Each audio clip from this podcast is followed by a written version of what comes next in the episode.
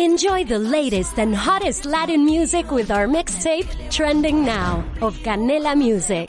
Don't miss out on the latest trends and hits that are setting the moment. Watch free on Canela TV. Presented by Verizon. Hola a todos y gracias por estar de nuevo aquí en este su programa Valhalla. De los cielos, de los cielos, hacia el cielo, hacia el Valhalla, Valhalla. Solo aquí por su única estación favorita, Radio Espectro, en el 66.6 de FM.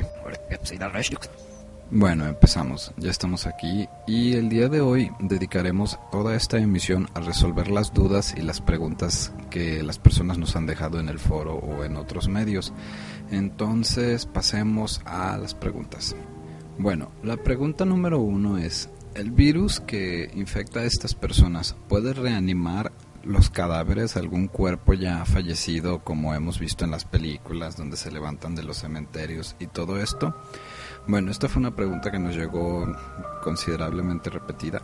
Este, a lo que se reporta aquí, el virus no puede reanimar a los muertos debido a que estos ya son cuerpos putrefactos, no poseen células, este, el tejido se está descomponiendo, entonces supongamos que una persona infectada llegara y mordiera un cadáver, el virus solamente se quedaría en ese punto como si fuera una superficie inerte y moriría después de un tiempo.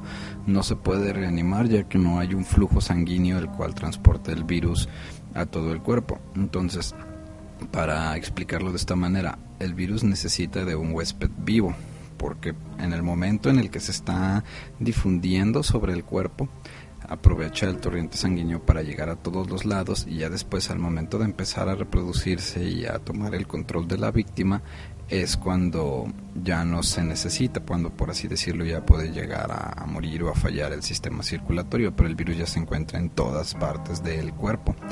Pero en un cuerpo ya, algo en que ya falleció, no se encuentra este sistema, este flujo, entonces no es imposible reanimar algo que ya está muerto.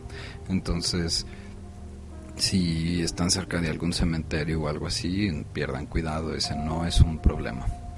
De aquí se podría deslindar otra pregunta que, bueno, al menos no, no venía con, ¿cómo decirlo? No se repetía tanto como las otras, pero me pareció interesante, que es el hecho de si alguien intencionalmente tuviera una muestra de sangre con el virus y se inyecta a un cadáver, reviviría a pesar de no tener un flujo y inyectarlo así en todos lados, de todas maneras no reviviría porque el cerebro es la primera cosa en deshacerse al momento de morir.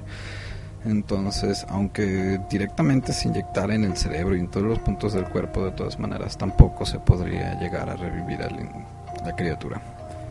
Bueno, pasemos a la pregunta número 2. Ya habíamos especificado que el virus no se transporta por aire, pero debido a numerosas referencias en películas o videojuegos, la gente pregunta el hecho de que qué pasa con una persona que muere por algún medio, digamos así, natural o ajeno, si se transformará. Hemos visto en muchas películas referencias de cómo personas que simple y sencillamente, digamos, suicidio por sobredosis o algo así, regresan convertidos en zombies.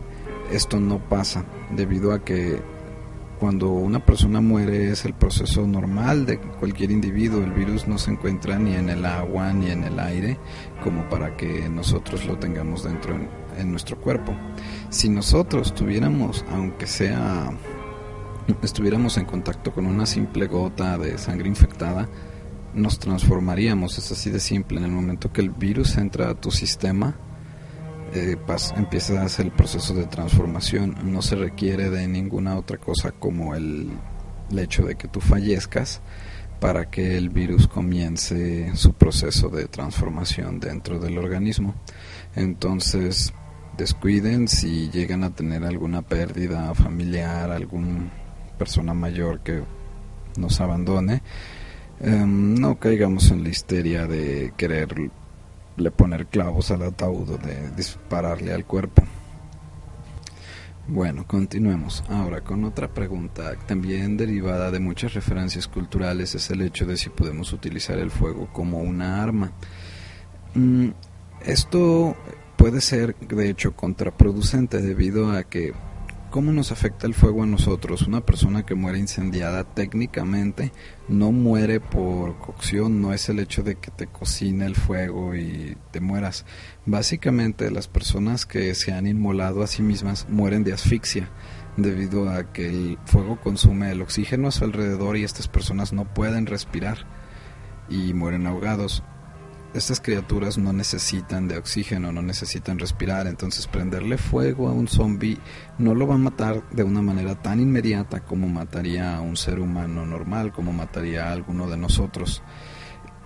El proceso en el cual lo desharía sería mucho más tardado al momento de que empezara a cocinar los huesos, en, digo los huesos, los músculos, a un punto en el que estos dejaran de funcionar pero esto lleva varios minutos, más en el hecho de que empezaría a coser la parte externa, la piel grasa y tardaría un rato hasta llegar completamente a inutilizar todos los músculos en el cuerpo de estas criaturas. Y el problema se encuentra en el hecho de que necesitaríamos, o sea, naturalmente no son combustibles no les vas a acercar un encendedor y se van a prender en llamas. Necesitarías cubrirlos con alguna solución inflamable. Si esta solución inflamable se evapora o se consume de una manera muy rápida, como digámoslo por así, alcohol, solamente va a estar ardiendo unos minutos, después se va a apagar y va a continuar su cacería hacia ti. Se necesitaría de algún combustible de acción más retardada como un aceite inflamable o algo así y eso nos representa otro problema que sería la posibilidad de crear un incendio porque tendrías una antorcha que estaría caminando varios minutos. Si es un lugar cerrado o por ejemplo un lugar con muebles con tela con madera con plástico pues estarías este estarías este esparciendo el fuego por todos los lugares. Entonces, se puede utilizar más que nada en caso de en el que haya un gran número de estos individuos en un espacio abierto. Bueno, de hecho podemos obtener de aquí una pequeña ayuda que es el hecho de que el fuego, más que utilizarlo como un arma de ataque, la podemos utilizar como un mecanismo de defensa, más que nada para distraer al enemigo, como es esto. Miren, según los reportes de las fuerzas de defensa, lo que hacen es crear montículos, crear atalayas donde se les prende fuego al momento de que hay un número alto de avistamientos de estas criaturas infectadas. ¿Qué es lo que pasa? El fuego con el calor y la luz que producen distraen los sentidos de estas criaturas, lo cual hace que les sea un poco más difícil poder detectar una posible víctima es como si fuera un cazador al momento de ser distraído por una granada de luz. Esto ayuda a las fuerzas a que puedan tener un control más exacto sobre la operación, distrayendo mayormente a su enemigo. Entonces, ¿cuál es el consejo aquí? Es el hecho de que si se encuentran en una situación donde se encuentren rodeados, se encuentren atrapados por estas criaturas y tienen la posibilidad de prender fuego a objetos cerca de ustedes, pero a una distancia segura, digo, tampoco se van a envolver en llamas. Esto les ayudaría a utilizar la ventaja que tienen ustedes sobre ellos, que es la velocidad. Pueden correr, dejarlos atrás en lo que ellos apenas están entendiendo qué es lo que está pasando con todo el alboroto a su alrededor. Y ahora que estamos tocando el tema de ¿Cómo podemos distraer o burlar? Tal vez burlar sería la palabra más adecuada. Burlar a estas criaturas es el hecho de que hemos notado que la lluvia nos da una gran ventaja sobre ellos, ya que esta, al igual que el fuego, embota sus sentidos. Todas las sensaciones que pueden obtener de la piel, como cambios en la, en la presión del aire, ruidos, este, o simple y sencillamente cosas que ellos puedan ver con su limitada visión, se pierden durante la lluvia, debido a que en la lluvia siempre va a haber gotas cayendo sobre una lámina, van a haber gotas cayendo en charcos, el aire va a estar moviendo las hojas de los árboles, entonces se crea naturalmente un ambiente que para algo que es muy, muy sensible a todos los estímulos externos lo embota, es una sobrecarga de sensaciones, lo cual a su limitado sistema nervioso, a su limitado cerebro, le cuesta mucho trabajo distinguir qué es una persona, por así decirlo, corriendo o simple y sencillamente que es agua que cae del cielo y ya. Entonces, en estas circunstancias es donde nosotros tenemos la mayor ventaja. Se desalienta a la población que utilice estas circunstancias para atacar a las criaturas, ya que cuando se encuentran relativamente cerca a una distancia de menor a dos metros, igual pueden llegar a sentirlos. Y recordemos que estas criaturas poseen una fuerza bastante elevada. Entonces lo que se aconseja es, si estás atrapado en algún lugar, tienes la posibilidad de llegar a algún lugar donde la presencia de este virus sea menor o puedas llegar a algún retén militar, utilices estas oportunidades que son los días de lluvia para que llegues a un destino más seguro. Miren, hagamos una pequeña pausa para algo que quiero compartir. Es el hecho de que la mayoría de nosotros no ha tenido un encuentro con estas criaturas. Es decir, se encuentran los cinco retenes que protegen lo que son la ciudad de Guadalajara de los avistamientos que han pasado. Pero aún si consideramos el número de víctimas que han habido, que han cedido a causa de esta infección, contra el número total de habitantes de la ciudad de Guadalajara, las personas que se han visto agredidas por estos seres apenas llegarían a ser el 5% de la población, lo cual quiere decir que el otro 95% de nosotros no nos hemos encontrado con estas cosas. Son muy peligrosas. El hecho de que hayan habido tan pocos avistamientos, bueno, de una u otra forma se puede agradecer a la contención que ha habido de esta crisis, pero bueno, mi punto va encaminado al hecho de que tengan cuidado con estas cosas. La mayoría de nosotros no las conocemos. Al momento que tengan una, un encuentro con ellos, extremen precauciones, no es algo de juego. Y hago esta aclaración por una pregunta que me llegó, que me pareció algo muy importante transmitir al aire, explicar lo que es el hecho de que dicen, ok, ¿cómo es que voy a tenerle miedo a algo que es mucho más lento que yo? Simple y sencillamente veo una de esas cosas y me doy la media vuelta y me voy a mi casa y ya no me va a alcanzar. Ok, aquí me gustaría utilizar una analogía que es el hecho de que es el cuento de la tortuga y la liebre. La liebre era mucho más rápido que la tortuga y corrió le ganó una gran distancia y dijo, ah, voy a descansar un rato y se quedó dormido mientras la tortuga lo pasó y ganó la carrera. Esta anécdota nos habla acerca de la perseverancia. A pesar de que algo nos resulte fácil, debemos de continuar esforzándonos por, por esa causa. ¿Cómo aplica para un zombie? Es el hecho de que un zombie no se cansa entonces, a lo mejor yo veo un zombie a una cuadra de distancia mía y digo, ay, está un zombie, no importa. Y me voy. Pero al momento de que tienen un objetivo, son cosas, por así decirlo, más pongo comillas, son algo muy perseverante. Va a estar caminando hacia ti y no va a excepción de que se encuentre alguna otra víctima, alguna otra persona, no va a dejar de ir tras de ti, no se va a olvidar que tú existes. O una cosa más importante en cómo lo podríamos utilizar, y es el hecho de que supongamos una situación de crisis donde nos encontremos rodeados por estas criaturas. Instintivamente, el terror va a tener una respuesta en nuestro organismo, vamos a tener un estallido de adrenalina, lo cual nos va a permitir correr más rápido de lo que hemos corrido en toda nuestra vida, vamos a ser velocistas olímpicos en ese momento, para poder escapar del, de la amenaza que tenemos en ese momento. Entonces, a lo mejor yo estoy en una calle y veo muchas de esas criaturas y corro, paso por un lado de ellas y corro lo más rápido que puedo para alejarme de ahí, pero no sabemos el área infectada qué tan grande puede ser. A lo mejor corro cinco cuadras y siguen habiendo estas criaturas, pero ya el impulso de adrenalina es momentáneo, es para reaccionar rápido y escapar de algo inmediatamente. Estos impulsos, este instinto de supervivencia no nos ayuda tanto para situaciones en un estrés prolongado.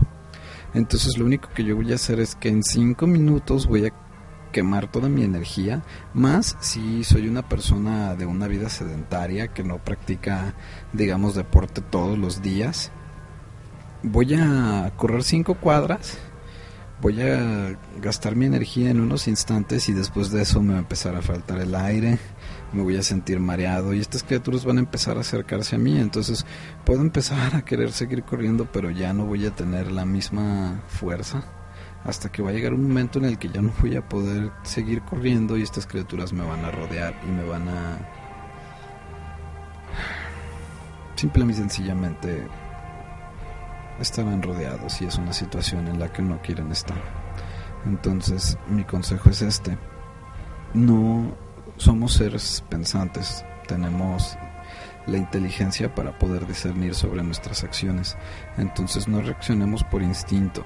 Si vemos una de estas criaturas, conserven la calma, no salgan corriendo despavoridos, analicen la situación, vean la manera, se va a ver un poco gracioso, pero ¿por qué no alejarnos con un trote que no nos agote?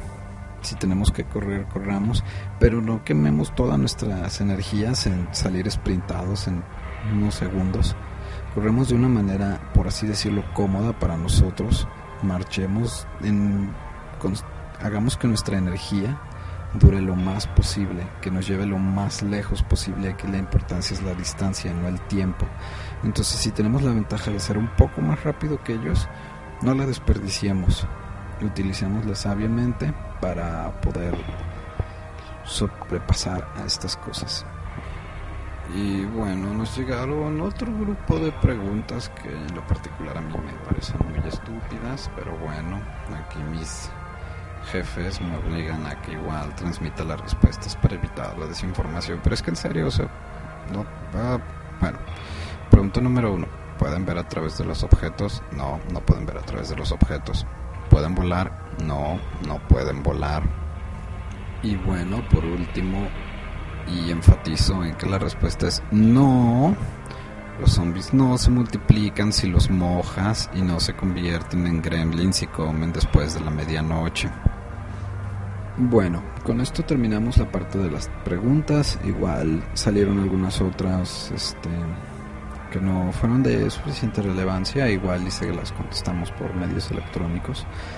Bueno, eh, solamente queremos dar un reporte rápido al parecer la situación está mejorando en los puntos de contención. Se ha visto una presencia de infectados menor. De hecho, la cosa está al parecer este, regularizándose. Ya no hay tanto tanta presión por parte de estas criaturas. Al parecer el número ha disminuido, entonces se van a hacer este, inspecciones más profundas pero al parecer este, esta situación ya está siendo contenida, lo cual es algo bastante bueno.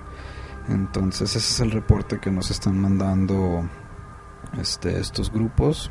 Esperemos que las cosas sigan así. Las cosas, como repito, al parecer se están calmando. Bueno, pues nos vemos el día de mañana con una nueva emisión y reportaremos las cosas que hayan acontecido durante este día, la noche y mañana. Hasta luego.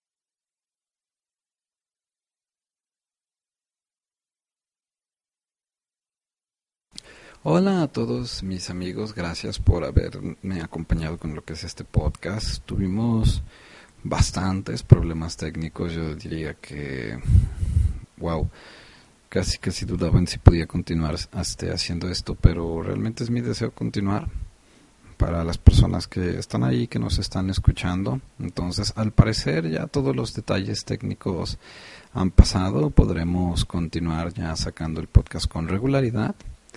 Y pues tenemos así como que varios este proyectos en mente, por así decirlo. Planeo subirlo a YouTube también para las personas que luego se les complica descargarlo de la página o cosas así, simplemente para volverlo más accesible al público.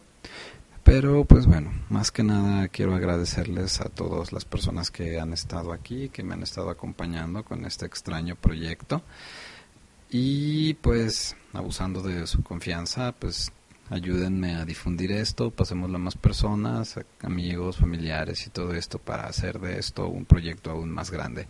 Gracias.